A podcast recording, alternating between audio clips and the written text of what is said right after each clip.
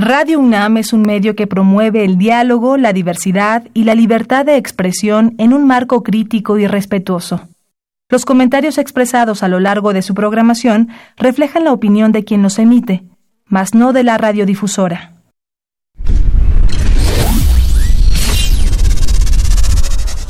Radio UNAM y la Facultad de Ingeniería presentan Ingeniería en Marcha. Divulgación del conocimiento. Innovaciones tecnológicas. Investigación en ingeniería. Y cultura. Acompáñanos. Esto es Ingeniería en Marcha.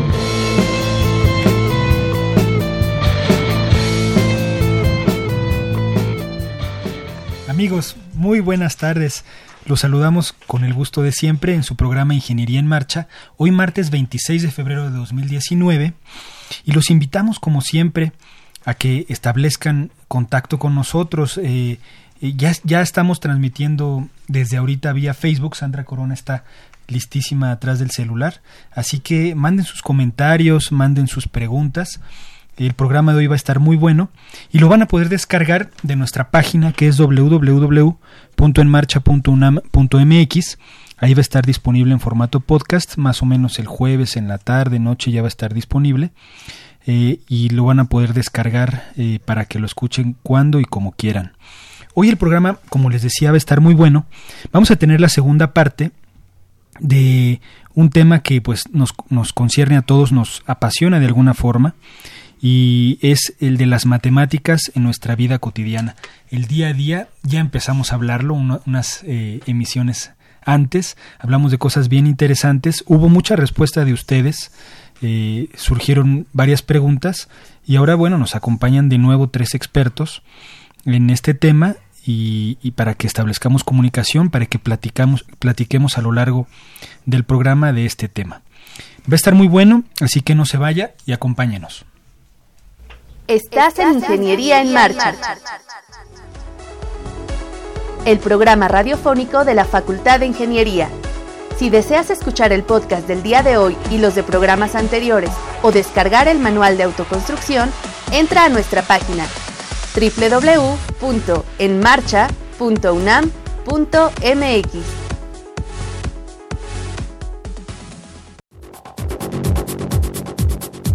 John von Neumann, destacado matemático húngaro-estadounidense, dijo alguna vez, Si la gente no cree que las matemáticas son simples, es solo porque no se dan cuenta de lo complicado que es la vida. Desde las compras en el supermercado y las recetas que seducen nuestro paladar, hasta la representación de edificios en un plano y los cálculos científicos, las matemáticas están presentes en nuestra vida cotidiana y juegan un papel importante. Entonces, ¿Por qué niños, jóvenes y adultos experimentan cierto desasosiego al hablar o pensar en ellas? En México ocurre algo paradójico. De acuerdo al Plan Nacional para la Evaluación de los Aprendizajes, Planea 2018, 6 de cada 10 estudiantes de sexto año de primaria tienen problemas para resolver operaciones básicas como sumas, restas o multiplicaciones. Y con base en los últimos resultados de la prueba internacional PISA, menos del 1% de los estudiantes de 15 años logran buenos resultados en la materia, ubicando su desempeño por debajo del promedio de integrantes de la OCDE. Por otra parte, vemos que México se ubica entre los 30 mejores países de los 110 que participan en la Olimpiada Internacional de Matemáticas. En este certamen ha obtenido tres medallas de oro, 25 de plata, 61 de bronce y 32 menciones honoríficas, además que en 2013 destacó por alcanzar el lugar 17. En este panorama, ¿cuáles son las fortalezas y debilidades? ¿Por qué las matemáticas suelen ser la piedra en el zapato de muchos? ¿Cómo mejorar la enseñanza y hacer frente a las deficiencias? Bien, acabamos de escuchar una cápsula con algunos datos bien interesantes y que además nos dan este, mucho material ¿no? del que hablar. Nos acompañan en cabina eh, tres profesores destacados en el área. Está la maestra Carmen Rocío Vite González. ¿Cómo estás, Rocío? Muy bien, muchas gracias. Bienvenida. Ella es profesora de, de la Facultad de Ciencias y también de la Preparatoria Nacional número 5. Está el ingeniero Eric Castañeda de Isla Puga. ¿Cómo estás, Eric? Bien, gracias. Bienvenido de nuevo al programa. Ah, no, pues, muchas gracias por la invitación. Profesor de nuestra facultad. Y también está el ingeniero Gabriel Alejandro Jaramillo Morales. Gabriel, ¿cómo estás? Encantado, encantado. También, de estar aquí. también ya has estado aquí en el programa, profesor de la, de la Facultad de Ingeniería. Y vamos a hablar un poco, yo creo que podemos empezar eh, hablando de estas últimas preguntas ¿no? que, que, que, se, que se presentaban en la cápsula. Eh, ¿Por qué hay tanto contraste en nuestro país? Por un lado tenemos grandes, grandes eh, eh, ejemplos, ¿no? Tenemos campeones de matemáticas a nivel internacional y por otro hay alumnos que realmente les, les cuesta trabajo, hay un rezago de, alguna, eh, de alguna forma en el, en el sistema educativo en esta área. Podemos empezar a hablar de eso. ¿Qué les parece? No sé si quieres empezar, Rocío. Bueno, a mí una, una de las este, cosas que me llaman la, atención de la, de la cápsula es que se habla del el contraste entre las dificultades en la vida cotidiana y en las matemáticas, que eh, resulta que las matemáticas sí son más sencillas si las comparo con los problemas de la vida cotidiana, pero no por eso quiero que se piense que las matemáticas son sencillas. Yo creo que las matemáticas sí tienen dificultad y en especial para aquellos alumnos a los que no les gustan este, yo creo que eh, no, no todas las personas este, tenemos las mismas aptitudes. Por ejemplo, no es lo mismo que a mí me, hubiera preocupado que para poder continuar mis estudios me hubieran pedido que yo pudiera este, eh, ser gimnasta, o sea, poder este, dar saltos y piruetas. A lo mejor yo no hubiera podido hacer eso y continuar mis estudios. Entonces yo creo que sí hay que ponerse en los zapatos de los alumnos sobre todo en los alumnos de bachillerato que van a distintas áreas, que sus intereses no son las matemáticas, y preocuparse en ver dónde están sus dificultades, conocerlos más. yo creo que el trabajo personalizado con ellos es muy importante para tratar de eh, ver dónde están sus problemas, tratar de desatorarlos y avanzar con ellos. Es fundamental en eso. Claro. Erika. Coincido totalmente con la opinión de Rocío. Creo que sí va por allí por el gusto. Y efectivamente, eh, sí hay personas que nacen quizás con ese gusto por las matemáticas y hay personas que quizás no nacen con ese gusto, pero también se adquiere o también se puede adquirir. Entonces yo creo que también eh, está eh, cómo se enseña al niño al joven de secundaria, al joven de bachillerato, las matemáticas, que lo pueden orientar hacia un gusto por ellas o hacia un, repudio. También, claro. Sí, entonces eh, yo creo que, eh, lo, como mencionábamos también en la sesión anterior, si uno ese aprendizaje lo conduce quizás hacia el aspecto lúdico, es decir, que le despierte a uno, al, estudiante, el gusto porque como que está adivinando un acertijo, etcétera, pues eso podría ayudar. Eh, pues yo, por ejemplo, eh, me dedico, eh, una de mis actividades en la facultad, yo publico un acertijo desde el año 2007, aquí traigo precisamente el primer acertijo que, que yo publiqué en la Gaceta de la, de la facultad y al siguiente ejemplar se, se viene la respuesta, la resolución.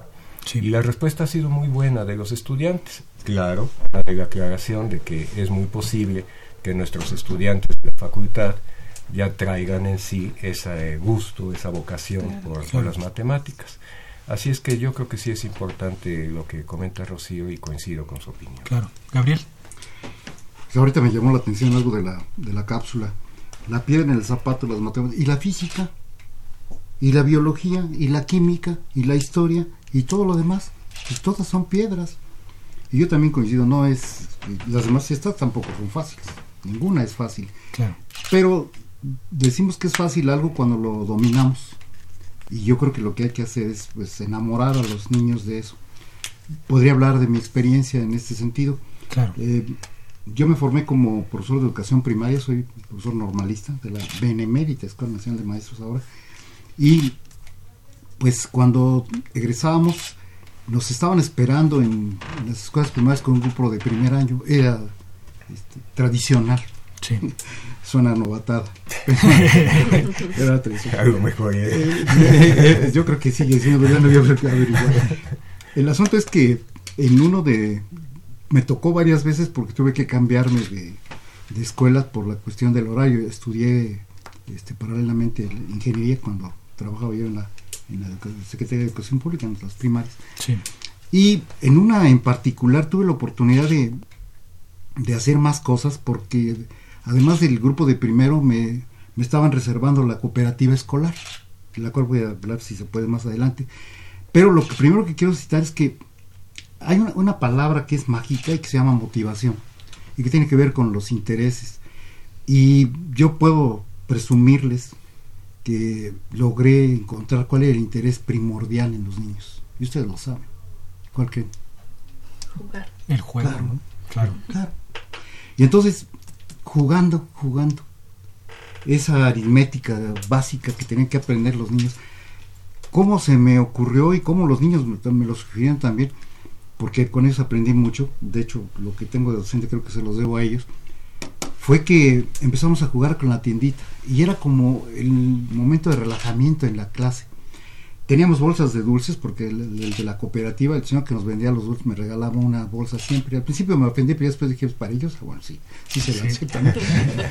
El asunto es que lo usábamos para, para la venta de los dulces con moneditas de cartón. Ah, pero la condición era que tenías que saber pagar el cambio. Dar cambio, todos. claro. Claro. Y todos participaban, todos pasaban a comprar, todos. Era, era una cosa divertidísima, además, divertidísima. Y veo cómo los niños se la ingeniaban hasta los menos hábiles, que siempre hay alguno que a lo mejor no le gustaban, pero pues aprendieron a hacer este tipo de, de operaciones esenciales. Los niños de primer año eran pequeños, ¿no? Como para este tipo de cosas, y las aprendieron a hacer. Sí. Entonces, bueno, esa es una experiencia que yo, yo quería citar en esta ocasión, ¿verdad? Por la oportunidad de platicar, porque la vacuna a veces es desde ahí. Y si los profesores que, y caray, algunos están tomando ahorita vías férreas y carreteras y este, creo que debían de estar haciendo otra cosa. Me da pena que sean normalistas.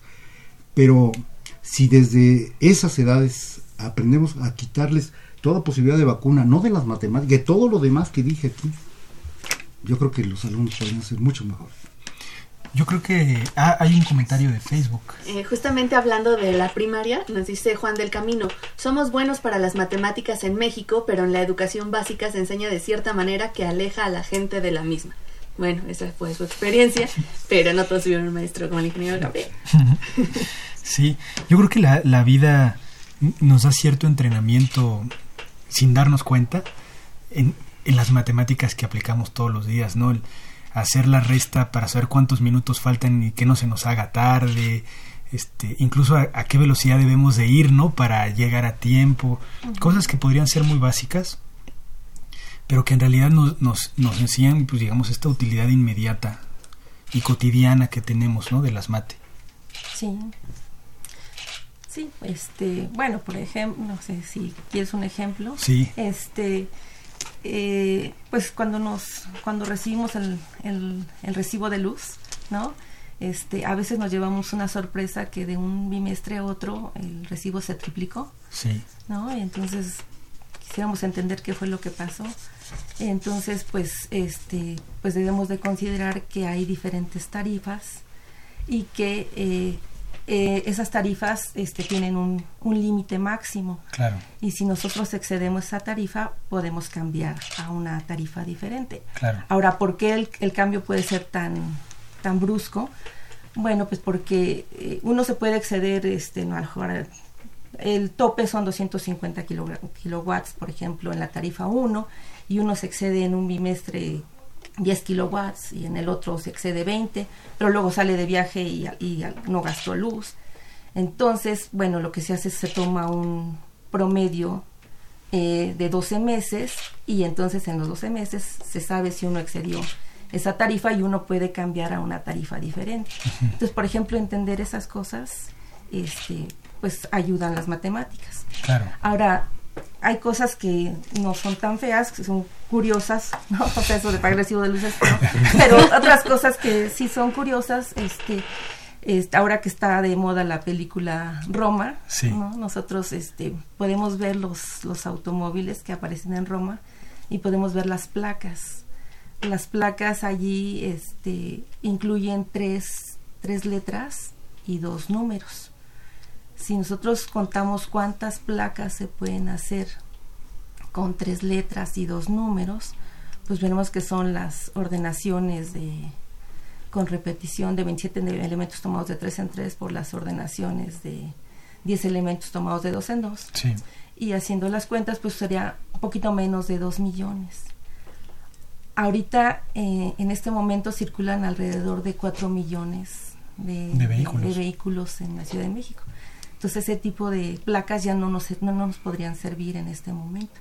Claro. Entonces ahí los números también nos reflejan cómo es que ha cambiado la Ciudad de México de lo los años tiempo, 70 ¿no? hasta acá, Claro. ¿no? Entonces, este, pues son curiosidades que uno también puede resolver este, usando matemáticas, ¿no? Claro.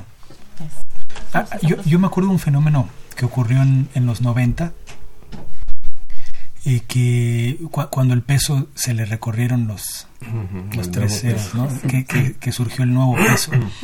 Y, y me acuerdo que había, digamos, aprovechando que la gente a lo mejor no hacía esa cuenta de dividir entre mil, eh, había comerciantes un poco abusivos, ¿no? Que no sé si vendían en la calle tacos que anteriormente costaban este 1500 pesos y decían decían este aproveche la oferta ahora están a 250 no y, y- y entonces y lo hacían como una oferta aprovechando a lo mejor ese desconcierto que causó al inicio no para la población en general a lo mejor no para todos pero sí hubo un desajuste a la hora de hacer las cuentas y hablar de centavos cuando pues en esa época no se hablaba más de eso no Claro. sí. Yo quiero insistir un poco más en el aspecto de, del entretenimiento, del aprendizaje, de lo lúdico, porque hay ocasiones en las que yo comento esto con mis compañeros profesores y algunos se oponen y dicen que pues ellos no van a, no son payasos, que son profesores, que entonces ellos no van a entretener, sino que ellos van a enseñar y entonces dicen que es una, eh, una actividad poco seria.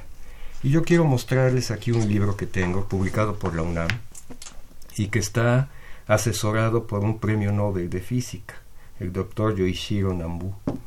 Y este libro es Aventuras con Fourier, así se llama al principio, Aventuras con Fourier, y es el aspecto de las series de Fourier y la- el análisis de Fourier es algo pues muy serio para nosotros los ingenieros. claro Y sin embargo, pues podemos nosotros ver aquí que está con caricaturas, con eh, frases eh, un poco jocosas, etcétera, y hagamos una fórmula para todas estas ondas y la- en fin, está presentado de una manera y yo diría que esto pues no es poco serio porque está presentado, está asesorado por un premio Nobel de Física. claro Entonces, yo creo que eso es una- un aspecto muy importante en eso que dice Gabriel, el, el no vacunarlos eh, desde niños, en los que se le da tanta seriedad al asunto de las matemáticas, que efectivamente conforme uno crece dice, no, ya no quiero saber nada de eso. Claro, claro, se vuelve eh, una especie de obstáculo, ¿no? No hay un canal directo de, co- de comunicación, sobre todo en, en- en los profes que tienen la responsabilidad de, de alumnos de, de menor edad, eh, hasta solemnes se ponen, ¿no? A la hora de empezar a dictar las tablas de multiplicar o de...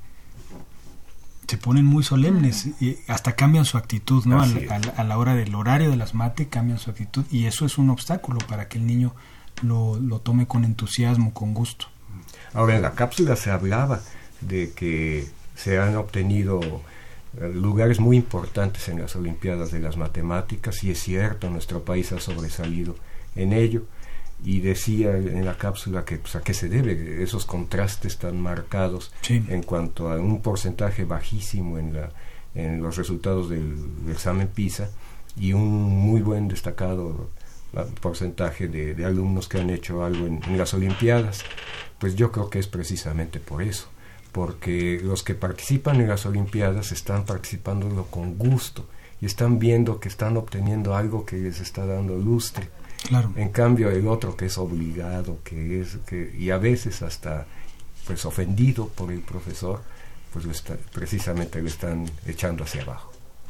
Los, eh, las personas, los alumnos que participan en este tipo de, de eventos, ¿no? de competencias matemáticas, ¿tienen algún tipo de, de capacidad especial, diferente a la población en general, o simplemente practican las mate y, y, y, pueden sobresalir? Es decir, ¿se tiene que tener algún talento eh, muy, muy especial, diferente a la población?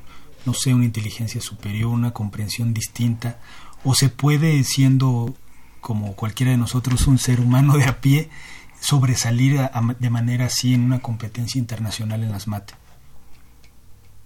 Bueno, yo, yo sí considero que sí tienen un talento especial, este, pero lo principal es el gusto, o sea, el, interés. El interés es lo que marca a qué nos vamos a dedicar. Eso es fundamental. Entonces, algunos de, de los chicos pues tienen otros intereses, a o sea, pueden ser unas personas muy inteligentes, pero tienen otros intereses. A lo mejor van a ser actores o pintores. Eh, entonces ahí es donde dedican su principal esfuerzo. Entonces yo creo que sí hay una combinación entre el gusto y las habilidades. yo creo que lo, fundamental es el gusto. Cuando a uno le gusta algo, lo logra, ¿no? Entonces yo creo que eso es importante pero sí estoy de acuerdo en, lo que dicen.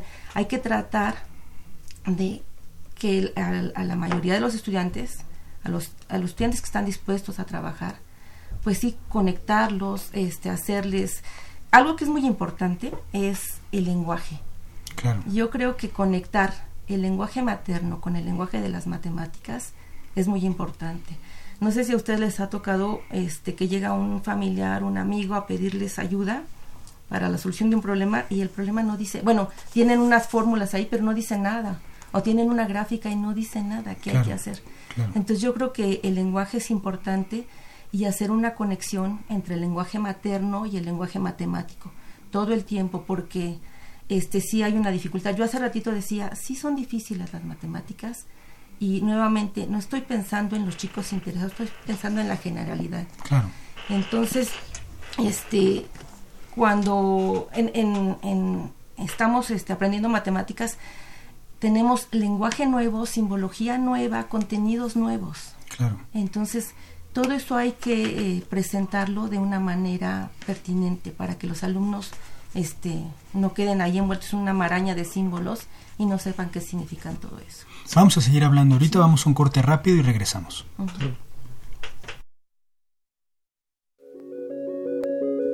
La División de Educación Continua y a Distancia de la Facultad de Ingeniería, pionera en educación continua y con más de 47 años dedicados a la capacitación y actualización en los campos de la ingeniería, te invita a conocer su vasta oferta de cursos, talleres y diplomados en las modalidades presencial y en línea, en temas de infraestructura, obra civil, minería, petróleo, industria, agua, energía, medio ambiente, eléctrica, electrónica, tecnologías de la información y desarrollo de habilidades, entre otros.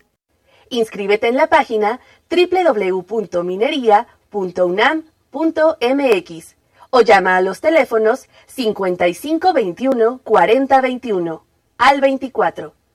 Lo que pasa en el mundo de la ingeniería lo enseñamos en minería. Estás en Ingeniería en Marcha, el programa radiofónico de la Facultad de Ingeniería. Si deseas escuchar el podcast del día de hoy y los de programas anteriores o descargar el manual de autoconstrucción, entra a nuestra página www.enmarcha.unam.mx.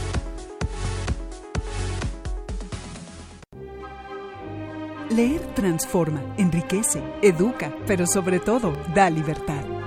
40 Feria Internacional del Libro del Palacio de Minería, un clásico de la Ciudad de México. Del 21 de febrero al 4 de marzo de 2019.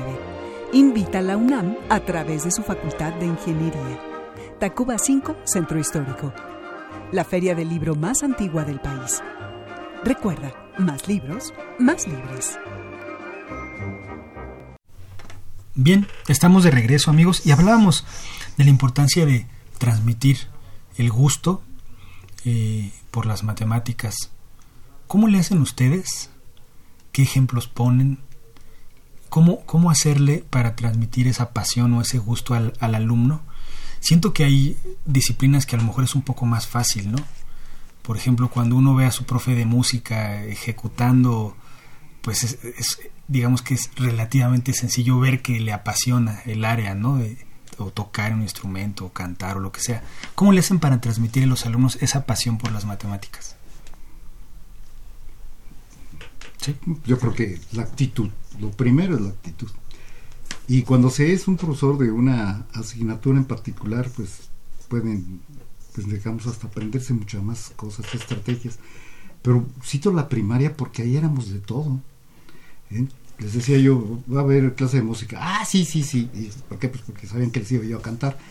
Mal, pero Entonces, en esto quería citar lo de la cooperativa escolar porque eso además me dejó a mí mucha, mucha enseñanza.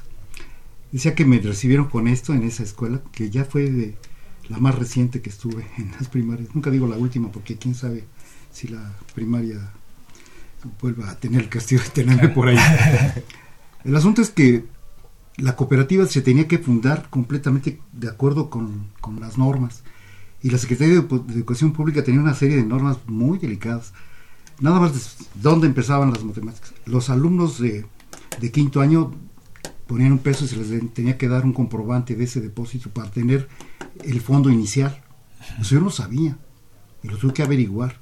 Entonces eran unos volantes que yo firmaba porque era yo el, el, el responsable, ¿no? manejaba todo eso, ¿no? Bueno, desde ahí empezábamos. Todas las ventas eh, pedía timbres y compraban y se les daban los timbres y les dije, guárdenlos. Bueno, al final, para no hacer este cuento muy largo, al final del año se tenía que hacer un corte y cuadrar como Dios manda un balance. Lo revisaban, había unas oficinas este, atrás del auditorio donde revisaban esto. Se tenía que devolver los, este, el dinero y recoger los volantes. Todo eso debía uno de entregarlo. Y según el consumo, es decir, los timbres que había acumulado el, el alumno, y esto en toda la escuela, entonces les dije que me los llevaban se hizo la cuenta y las utilidades se, repartieron proporcionalmente. Los niños sabían que tenían que, recibir. Claro. Eso fue genial. Claro, claro. ¿Y por qué no se hace igual? Jamás. Este, hasta ser docente me di cuenta cómo era una cooperativa. porque antes no? Si se supone que esto existe desde muchísimo antes. Claro. ¿Qué ejemplos les pones, Eric? Yo creo que una de las... Eh, actitudes que uno debe tomar como profesor. Yo no he dado clase a nivel elemental como la primaria, y, aunque me imagino que es algo similar. Yo creo que la actitud que uno debe tomar es la de darle al alumno la posibilidad de tener confianza en sí mismo. Eh, eh, ahora se dice muy elegantemente de hacerle crecer su autoestima. Eh, efectivamente, yo creo que lo peor que puede uno hacer como profesor es hacerle creer al estudiante que no tiene capacidad. El insultarlo, en ofenderlo, en decirle es que eres un tonto, es que cómo no, cómo haces eso. Al contrario, yo creo, eh, y yo voy a mencionar que para mí son tres las características que debe reunir un estudiante, de, por lo menos en la Facultad de Ingeniería, pero yo creo que hasta en la vida, para, para tener éxito o para tener fracaso. Eh, y no voy a mencionar la capacidad porque la capacidad la tienen todos. Yo creo que para mí son tres. Primero, pues el gusto, ¿no? Decíamos la vocación. Deben tener la vocación. Aún no teniendo la vocación, tienen capacidad para, para salir adelante. Pero es muy conveniente que tengan esa vocación. La segunda característica para mí es la organización. Que ellos sepan organizar su tiempo, que ellos sepan organizar su, su forma de estudiar, etcétera y la tercera es la decisión. Eh, pues a veces aquí en México somos muy dados a que a la hora de que nos toca trabajar estamos jugando y a la hora que nos tocaría divertirnos estamos sufriendo porque no terminamos con algún trabajo. Entonces, si somos organizados, nos decidimos hacerlo y tenemos el gusto, generamos ese gusto por, por hacer las cosas, yo creo que de allí sale. Eh, yo comento cuando algún estudiante tiene un tropiezo, que todos podemos tener un tropiezo. Si tú lo ves como un fracaso, es un fracaso. Pero si lo ves como una oportunidad de salir adelante, es una oportunidad de salir adelante. Entonces, si uno les brinda ese apoyo, esa, esa mano, también eh, yo digo, hay que brindarles amistad. Y lo mismo escucho que dicen, no, es que no son mis amigos, son mis alumnos. Es que hay que entender, amistad, en primer lugar la palabra viene de amor. Y el amor pues no es nada más a la pareja, ¿verdad? El amor es al, al prójimo, al, ser humano. Entonces si uno les brinda ese apoyo, que ellos sientan, amistad no significa te voy a regalar la calificación. Claro, claro. No, amistad significa te voy a dar todo mi apoyo para que tú salgas adelante. Entonces yo creo que eso para mí es una actitud eh, que el profesor debe tener y con eso entonces se genera todo ya todo lo demás. Sí. Sí. Eh, Rocío. Bueno, este, hablando de lo, de lo cotidiano, yo creo que una de las de las formas del quehacer matemático cotidianos es crear conjeturas. Este, a mí me, me gusta que mis alumnos creen conjeturas. Una conjetura pues es una afirmación que uno establece a partir de ciertos indicios y que esta afirmación pues puede ser cierta o, o no, pero entonces viene la duda, bueno, ¿será cierta o no será cierta? Y entonces vamos a averiguarlo. Este, y en lo, lo, lo bonito, lo interesante de eso es que los alumnos hagan sus conjeturas, que se discutan y que estén dispuestos a aceptar que la conjetura que hicieron a lo mejor no es cierta. Claro pero eh, ser partícipes de esa discusión yo creo que es muy importante, es muy distinto a, recibir una conferencia ¿no? donde una persona pues nos muestra su sapiencia eh, eh, y el alumno únicamente está como receptor.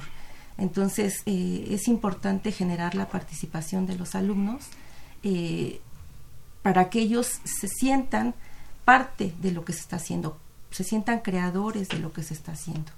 Eso es muy importante y, y yo creo que esa, esa forma de actuar este, se trasciende a las aulas. O sea, cuando uno está fuera de las aulas, pues y se enfrenta uno a un problema, uno puede decir, ah, pues yo creo que va a ocurrir esto y va a ocurrir esto otro, y, ya tener en mente una manera de cómo, cómo va a actuar ante esa situación. A lo mejor no es la realmente la, la solución, pero por lo menos estar alertas entonces yo creo que eso es importante en el aula de matemáticas. Siempre los problemas eh, que nos plantean los profesores cuando estamos aprendiendo las matemáticas, si uno lo puede relacionar con algo que ha vivido, se vuelve mucho más, no sé, inmediato, aplicable, interesante, ¿no? Eh, puede ser, el, puede ser el, eh, en realidad el mismo problema matemático, claro. pero si se relaciona con no sé, un recorrido, una vivencia, un, algo que hayamos experimentado, pues el entendimiento y el planteamiento de la solución y la resolución pues se vuelven, eh, pues sí, más cercanas, ¿no? menos ajenas a lo que hemos visto. Sí, pues efectivamente, eso me trae a, la memoria una anécdota que nos contó un compañero de SUMEM, tanto Rocío como yo pertenecemos al seminario eh, universitario, el seminario para la mejora de la educación matemática en la UNAM. En este seminario un compañero nos comentaba una, una anécdota y nos decía que cuando niño, que él se sabía las multiplicaciones y las sumas, pero de maravilla, que era hasta ejemplo entre sus amigos, sus primos, pero que cuando lo mandaban a la tienda, él no relacionaba que esas operaciones servían para lo que lo mandaban y entonces regresaba siempre castigado porque no, no, tenía el cambio correcto y en fin hasta que alguien le explicó que pues era lo mismo que era simplemente eso y yo creo que esa eh, anécdota pues es presente algo de lo que comenta Rocío si nosotros o tú si nosotros conectamos eso con la realidad pues eso les va a dar un beneficio. Precisamente el desarrollo del pensamiento matemático es bien importante. Eh, si algunos alumnos o exalumnos míos están escuchando este programa, pues sabrán que yo les digo que ellos a lo largo del semestre van a generar un odio tremendo hacia mí, porque todo el tiempo, desde el primer día de las clases, yo les digo que qué es lo primero que tienen que hacer. Y entonces el primer día de clase sí lo sorprendo porque me dicen, pues sumar o hacer, eh, no, no, no, antes, antes. Hasta que pues se desesperan y dicen, pues es que qué, pues pensar. Pensar, sí. Y entonces, sí, efectivamente, durante todo el semestre yo les estoy diciendo eso. Y efectivamente, aunque sea un, eh, un problema que no tenga nada que ver con las matemáticas, a mí como ingeniero, soy ingeniero civil, me tocó que en alguna ocasión se me presentaba algún problema de ingeniería, no precisamente de matemáticas. Y me venía a la mente la solución. Entonces, en algunas ocasiones me decían, ah, ingeniero, pero pues, ¿cómo se le ocurrió? Pues bueno, y, es precisamente eso, que va uno desarrollando esa capacidad de analizar, bueno, ¿qué tengo? ¿Qué quiero? ¿Cómo lo puedo lograr? Y eso es precisamente cualquier parte de nuestro cuerpo requiere de ejercicio y con eso se va generando habilidad, cualquier parte de nuestro cuerpo, igual el cerebro. Entonces, ese desarrollo del pensamiento matemático es muy útil y a veces los estudiantes dicen, ¿y esto para qué me va a servir? Bueno, las matemáticas son informativas, hay conceptos que pues, ya nos han dado ejemplos aquí en la vida cotidiana, Sí. pero también son formativas. Claro. Sí, de, de hecho, eh, eso que eso era, era mi siguiente pregunta. ¿Qué, ¿Cómo podemos eh, ejercitar no solo el gusto, sino ejercitar esa habilidad eh, matemática? Hay, hay personas que por su profesión o por su o, sí, a lo que se dedican, pues este, lo están haciendo constantemente, ¿no? Por ejemplo, si alguien tiene un algún alguna fonda o algún restaurante, pues sabe hacer las cuentas de una manera mucho mejor que un ingeniero o que un matemático, ¿no? Y incluso pueden tener promociones de comida y lo que sea y hacen la cuenta inmediata y el cambio también y es algo automático porque porque todos los días todos los días ejercitan. las distintas combinaciones incluso que se pueden dar y es algo ya pues eh, de- pues en lo cotidiano Eh, pero esta habilidad mental mantenerse alerta y fresco de, de la mente como dices Eric mantenerla ejercitada igual que el cuerpo qué se puede hacer eh, para, para estar para, para relacionar esas matemáticas con la vida cotidiana y estar eh, pues con la mente joven Pues yo vuelvo a lo mismo, alentarlos, no desanimarlos. Y que ellos vayan sintiendo cada día el logro que van obteniendo. sí Y empezar graduando las cosas. O sea, si yo desde un principio les pongo ejercicios imposibles, los voy a desanimar. claro En cambio, si yo les voy dando, graduando, poco a poco, aumentando un poco el grado de dificultad, no sé si sea la palabra adecuada de dificultad, sino más bien el aumentar un poco el razonamiento necesario para ello, y ellos van consiguiendo eso y alentarlos, decirles, eso, eso está muy bien, ah, pues qué buena respuesta. Eso los va, les va dando esa posibilidad de desarrollo. claro Una cuestión importante, no se nos olvide que debemos de educarlos desde antes. En la normal nos dijeron una vez que para educar a un niño había que educarlo 20 años antes de que naciera. Algunos no la entienden, pero es la verdad. Y existe ahora algo que se llama la programación neurolingüística o algo por el estilo, que lo están tratando de encaminar hacia el lado positivo, pero también encaminan el lado negativo. Y algunos padres, por la falta de preparación, porque tampoco hay escuela de padres, entonces, eh, el niño hace algo mal y castigo, regaño, eres un bueno para nada, y ya vas a salir de la primaria con trabajos, con tres reprobados, este, de tres años reprobados, y ahora que te enfrentas a las matemáticas. Entonces los niños son víctimas de todas las eh, frustraciones de los padres, de los tíos, de los abuelos, porque antes de que llegues a la secundaria ya vas con el pavor.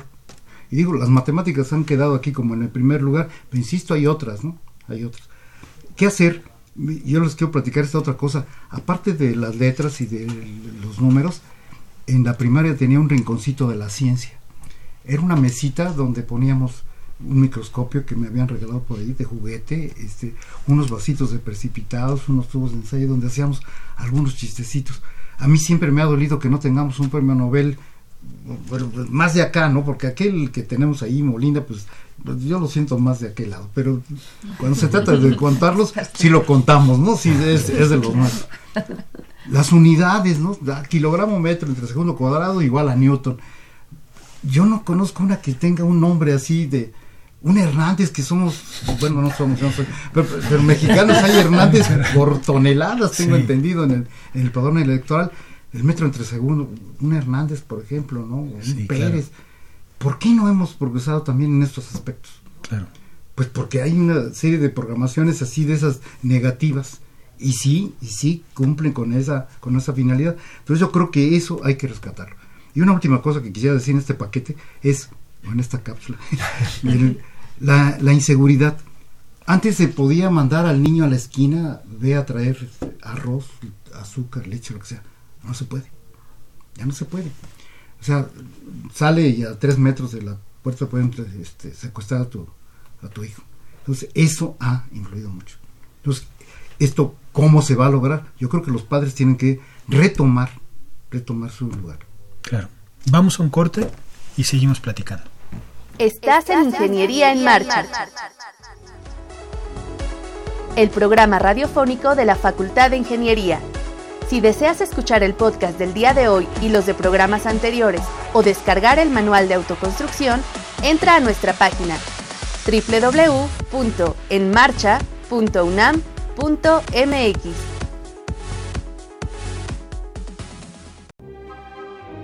Leer transforma, enriquece, educa, pero sobre todo da libertad. 40 Feria Internacional del Libro del Palacio de Minería, un clásico de la Ciudad de México. Del 21 de febrero al 4 de marzo de 2019. Invita a la UNAM a través de su Facultad de Ingeniería. Tacuba 5, Centro Histórico. La feria del libro más antigua del país. Recuerda, más libros, más libres.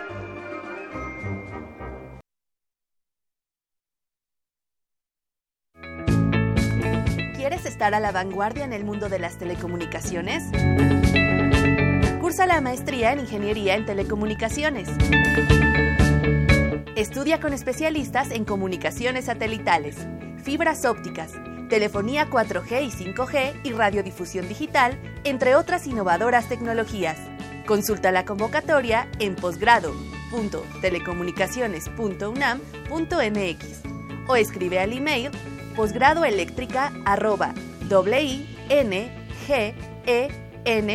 posgradoeléctrica.wingen.unam.mx. Inscripciones en línea. Programa de Maestría y Doctorado en Ingeniería. Universidad Nacional Autónoma de México.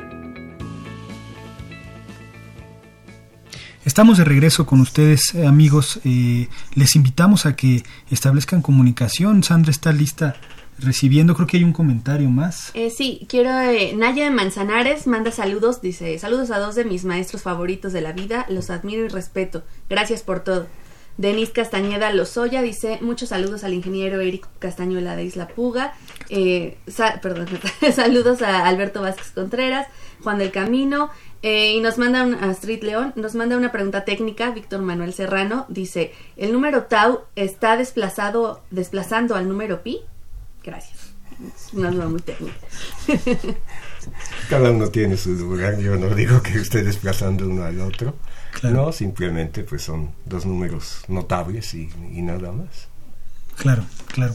Eh, yo, yo quería preguntarte algo, Rocío, que me llama la atención porque tienes la oportunidad de dar clase tanto a nivel facultad como en la preparatoria en la que los alumnos ya tienen cierto perfil definido, todavía uno está confuso, de hecho yo creo que esa edad es la peor para escoger este, la carrera o qué estudiar, pero por otro lado es cuando uno tiene más energía, más empuje, y yo creo que, bueno, me gustaría que nos compartieras un poco de esa experiencia de enseñar matemáticas a nivel preparatoria. ¿Qué has aprendido de los alumnos? ¿Qué, te han enseñado para trasladarlo eh, a la Facultad de Ciencias en donde tienes pues alumnos muy marcados, con un perfil ya muy definido, muy, este, digamos, eh, seleccionados en un área específica, ¿no? Pues precisamente yo he enfatizado mucho en, en, en la enseñanza con los alumnos de bachillerato porque yo creo que en facultad es mucho más sencillo Claro. Precisamente por el interés que los chicos tienen. Los alumnos de todas maneras en facultad tienen dificultades. O sea, yo insisto, o sea, yo no quiero que esto se tome como que las matemáticas son para un grupo selecto, no, pero las matemáticas sí tienen su dificultad. Eh, entonces, para los alumnos de, de, facultad que ya están muy interesados, es, es fácil trabajar con ellos. Con los alumnos de bachillerato, uno tiene que hacer, eh, tomar otras, otras medidas, ¿no? O sea, eh, ser más cercano a ellos, ¿sí? Por ejemplo, este, entender que la forma de, de, ver las matemáticas para ellos es diferente, que a muchos no les gusta estar allí, ¿no? Eso es lo primero. Entonces tratar de engancharlos, tratar de eh, dosificar las cosas, eh, como decía el maestro, presentarlas de una manera especial. Yo puedo estar dando el mismo tema en la facultad y en bachillerato, ¿no? Pero las maneras de presentarlas son muy distintas. Son muy distintas. Entonces es acercarse más a los alumnos de bachillerato, escucharlos. Bueno, yo aquí les haría un llamado a los estudiantes que es muy importante que ellos hagan sus preguntas, que yo creo que para eso está uno allí, para recibir las preguntas del alumno y para resolverlas, porque lo que uno eh, trabaja con ellos puede estar en los libros, pero ese contacto humano es muy importante. Entonces, es, estar este, pues al pendiente de cómo cómo reaccionan los alumnos de bachillerato, ¿no? sus dificultades, ¿no? lo que para, a lo mejor cuando el maestro Eric era estudiante de bachillerato, pues le hacían las cosas muy sencillas, muy naturales, pero esa, eso no es lo mismo para todos. Y ahí se da uno cuenta con los alumnos de bachillerato las diferentes formas de entender las cosas. Entonces estar muy al pendiente, escucharlos, revisar sus trabajos, ¿no? Eso es otra vez lo que yo insisto, ¿no? Conocer este, cuando uno evalúa sus trabajos, uno ve lo que ellos escriben, cómo piensan, y es muy distinto a, dar una conferencia en donde, pues, quién sabe qué se les quedó de la conferencia. Este, entonces es importante conocerlos. De la experiencia que han tenido los tres a nivel facultad, eh, ¿hay algo que, que consideren que se puede mejorar en la educación básica? no, no, no el cómo se da la clase que depende de cada profesor, pero digamos en los contenidos generales, en las técnicas sugeridas de enseñanza, ¿qué observan eh, de, eh, que, le podría faltar a un alumno de nivel eh, licenciatura que se pueda tratar como una oportunidad de mejora ¿no? en la educación básica? Pues esa es la pregunta de los 564 mil, no sé qué. la verdad es que estamos trabajando en el SUMEM precisamente en eso, en tratar de llegar al perfil deseado del estudiante que ingresa a las facultades y nos hemos atorado en muchas dificultades, no es un problema sencillo.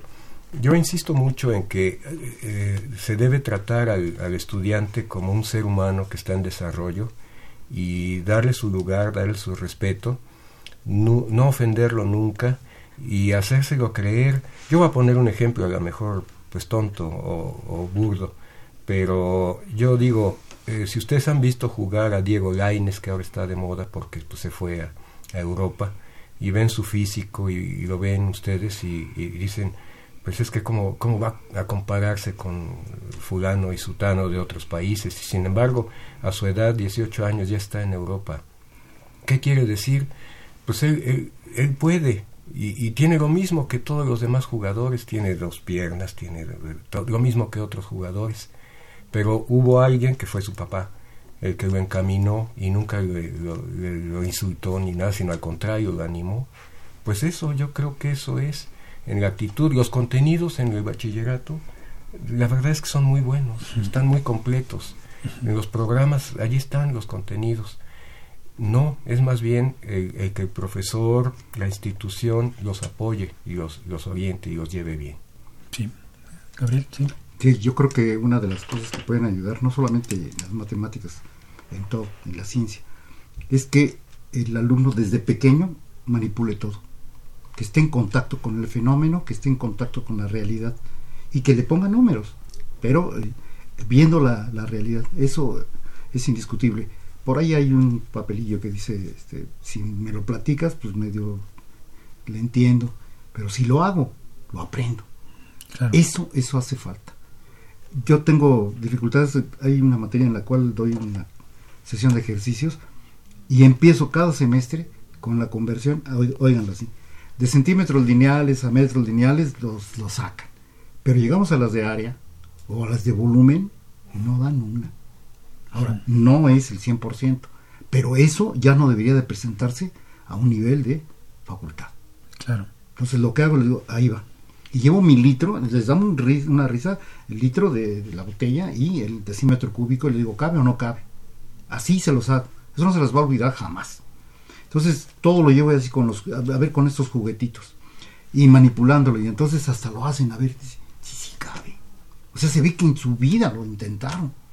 Entonces, para mi gusto hay fallas muy profundas en, en la metodología empleada por los profesores. Por eso me preocupa lo que están haciendo algunos por ahí. Claro. Bueno, eh, hablando de, de las dificultades, a mí, y bueno, hace ratito el maestro Eric decía que una de las tareas importantes es pensar. A mí me preocupa ahorita el uso de la tecnología. O sea, yo creo que la tecnología es maravillosa, pero la tecnología debe de usarse además de, no en vez de. Y ahorita resulta, o sea, uno se da cuenta que los alumnos de bachillerato tienen dificultades con operaciones básicas. Antes se decía, ah, pues con la suma de fracciones. No, no, no. Con la multiplicación. El otro día un alumno me decía, es que yo no me sé la tabla del 7, un alumno de bachillerato. Eh, ¿Por qué? Pues porque se les ha permitido el uso de la tecnología antes de que ellos aprendan. Entonces yo creo que es importante, yo también, yo les hago muchas analogías, me gusta hacer analogías, pero entonces yo les dejo una tarea y entonces me dice un alumno, hoy lo voy a ver en YouTube. A ver, mira, si el maestro de astronomía te deja salir a ver las estrellas, pues sal al cielo y ve las estrellas, no vayas a YouTube a verlas. Entonces es, es importante promover el pensamiento, este, sí promover actividades como juegos, ¿no? Por ejemplo, yo, a mí me preguntabas de los juegos, este, una de las actividades que pongo es que este, eh, jueguen con las torres de Hanoi. Y hace tiempo, pues los alumnos deducían este, cuál es la estrategia, cuál es el menor número de pasos, pero ahora lo que me preocupa es que se van directamente a consultar. ¿Cómo hacerlo? O sea, entonces ya no, ya no lo hacen ellos. Entonces es muy importante, como decía el maestro Gabriel, que ellos hagan las cosas. Es muy importante. a, lo mejor pregunto una tontera, pero no sé. Eh, hay, hay veces que, por ejemplo, un idioma, sobre todo en los idiomas está muy marcado, que, no los que, que separan a los alumnos por niveles. O sea, que hacen nivel avanzado y nivel intermedio y nivel básico. ¿Se podría pensar en la parte básica de la educación, separar a los alumnos por niveles de matemáticas o lo correcto es enseñar lo más homogéneo que se pueda? ¿Qué sería lo adecuado? Yo tengo una experiencia. En ese primer eh, año que nos tocó trabajar, tuve la fortuna de llegar con dos compañeros más. Éramos tres del mismo grupo. Y me han de estar escuchando algunos porque les avisé que iba a estar por acá. El asunto es que teníamos tres grupos de primer año, fíjense, ¿eh? primer año. Entonces decidimos clasificarlos de acuerdo como habíamos aprendido en grado de madurez. Madurez. Entonces empezamos a hacerles unas pruebas de una historia pequeña, un cuento y que lo repitieran, eh, poner puntos en una cuadrícula, ver cuántos podían hacer. Esto llegó a oídos de los padres y querían parar la escuela. La directora entonces dijo, esto lo armaron ustedes, ahí se hacen bolas, pero ustedes me lo resuelven. Hablamos con todos los padres. Creían que íbamos a hacer una selección y que íbamos a desechar a los niños. Entonces dijimos, no, si, si hacemos eso nos cuelgan aquí. Ustedes. Nos dejaron terminar Hicimos la clasificación y así muy rápido. Me dejaron a mí los avanzados. Ningún alumno reprobó. El que se quedó con los intermedios de madurez, de madurez, este, reprobó tres alumnos. No, no aprendieron la, lectura y escritura y lo correspondiente. ¿no?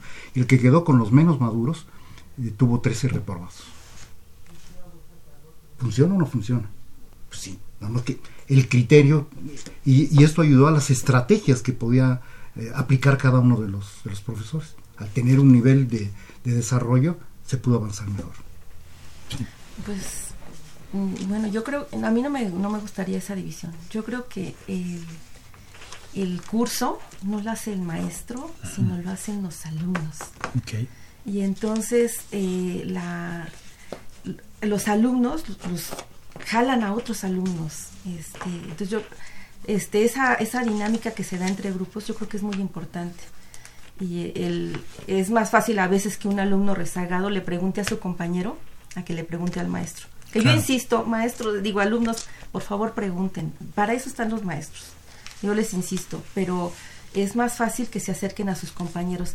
Entonces yo creo que eh, para mí es muy importante que estén mezclados, ¿sí? Eh, porque la dinámica la hace el grupo. Entonces yo sí, yo sí considero eso. Sí, hay, un, hay una este, afinidad, ¿no? De preguntarle al de al lado, eh, incluso fijarse, ¿no? Quién está entendiendo, quién aparenta entender y, y, acudir a esa persona cuando uno tiene dudas, pues porque hay más confianza, porque por cualquier cosa, incluso el, no exponerse a preguntar ante un grupo de 30, hay alumnos que por esa razón en corto preguntan al de al lado y a lo mejor esa es una dificultad de ser profesor, como detectar esos esos vectores ¿no? en el salón que pueden impulsar al grupo. Yo creo que lo que uno puede hacer, y yo pretendo hacerlo, es orientarlos a que trabajen en equipo. Pero los equipos hay que saber formarlos. Es decir, hay que decirles, mira, júntate con tus compañeros con los que más afinidad lleves. No vayas a invitar al chistosito de la fiesta porque pues, te va a echar a perder el trabajo. Eh, no vayas a hacer equipos de más de cinco personas, porque si no, pues ya mejoras la pachanga. Entonces, mejor equipos eh, pequeños, con personas con las que uno tenga afinidad, y siempre surge en ese grupo, siempre surge alguien que le entendió al tema, y siempre surge alguien que lo quiere explicar. Y también es cierto, es muy cierto, que los compañeros le entienden más a ese compañero que al profesor. ¿Por qué? Porque le pueden entender, porque habla el mismo idioma, tiene la misma edad. Entonces, ese trabajo en, ese trabajo en equipo es de verdad eh, muy bueno. Entonces, se puede compensar ese tipo de cosas. Ahora, la clasificación, pues la vida nos la hace. Bueno, de hecho, en el bachillerato, de todas maneras, la, hay una selección, digamos, por área. Entonces, pues ya está el área 1, el área 2, entonces eso también existe, esa clasificación. Ahora, en los grupos, pues sí es común que haya heterogeneidad. Y es bueno, ¿no? es, bueno, es, bueno. Es bueno. Sí, Yo considero que sí. De hecho, entre grupos son diferentes, no sé si lo han notado. Claro, no, de, de generación a, generación hay cambios que uno pensaría que no, porque pues es una muestra aleatoria, nada más varía en el tiempo, pero son diferentes. Totalmente. En el mismo ciclo escolar pueden ser diferentes. Claro. Claro, claro. Sí. Pues se nos está acabando el tiempo. No sé si quieran dar un comentario rapidísimo final eh, de esta reflexión de las matemáticas en la vida cotidiana. Rocío. Yo quisiera eh, poner, señalar un punto. Yo he hablado de la dificultad de las matemáticas. Este, y no, no, no quiero que se piense que, que estoy diciendo que es para cierto sector. Pero yo creo que todos nosotros, no sé si, si me desmientan los maestros, pero todos nosotros nos hemos enfrentado a dificultades en nuestra disciplina. O sea, yo me he enfrentado a cosas que para mí son difíciles. Entonces quiero decir que sí hay diferentes este, grados de dificultad y que todas las tenemos, todos los tenemos. Entonces eso es lo que quería puntualizar, que no estaba pensando en nosotros y, otros, sino que toda la gente las tiene. Claro. Pues yo quisiera dirigirme a, los, a las personas que nos están escuchando y que ojalá que algún día se deje de satanizar a las matemáticas, porque eso precisamente crea esa, ese odio, esa repulsión. A mí me ha sucedido que en ocasiones me preguntan pues, cuál es mi profesión, a qué me dedico. Pues bueno, soy ingeniero, pero doy clases en la facultad. ¿De qué? De matemáticas y se persignan. Entonces, pues, lo satanizan, vaya, y, y, creo que eso no, no es correcto. Claro, claro. Bueno, yo creo que lo hablé de motivación hace rato, pero una de las cosas que se puede hacer muy fácil es desmotivar. Si yo llego diciendo, esta va a ser la materia más difícil de su carrera, y, no, pues ya no necesitas hacer más. Claro. Ya. Bueno, pues muchísimas gracias. Muchas gracias por estar con nosotros. Sean bienvenidos. Ya nos tenemos que ir. No nos vamos sin antes despedirnos en la producción y dar los créditos. Claro, en la producción está Pedro Mateos, en las redes sociales Sandra Corona. Elizabeth Avilés eh, eh, escribió el texto de la cápsula que escuchamos. En la coordinación de comunicación está María Eugenia Fernández. En la página web José Luis Camacho. Y en los controles técnicos Socorro Montes. Continúen disfrutando de la programación musical que Radio UNAM tiene para ustedes. Hasta pronto. Radio UNAM y la Facultad de Ingeniería presentaron Ingeniería en Marcha. Divulgación del conocimiento. Innovaciones tecnológicas. Investigación en ingeniería y cultura. Ingeniería en Marcha.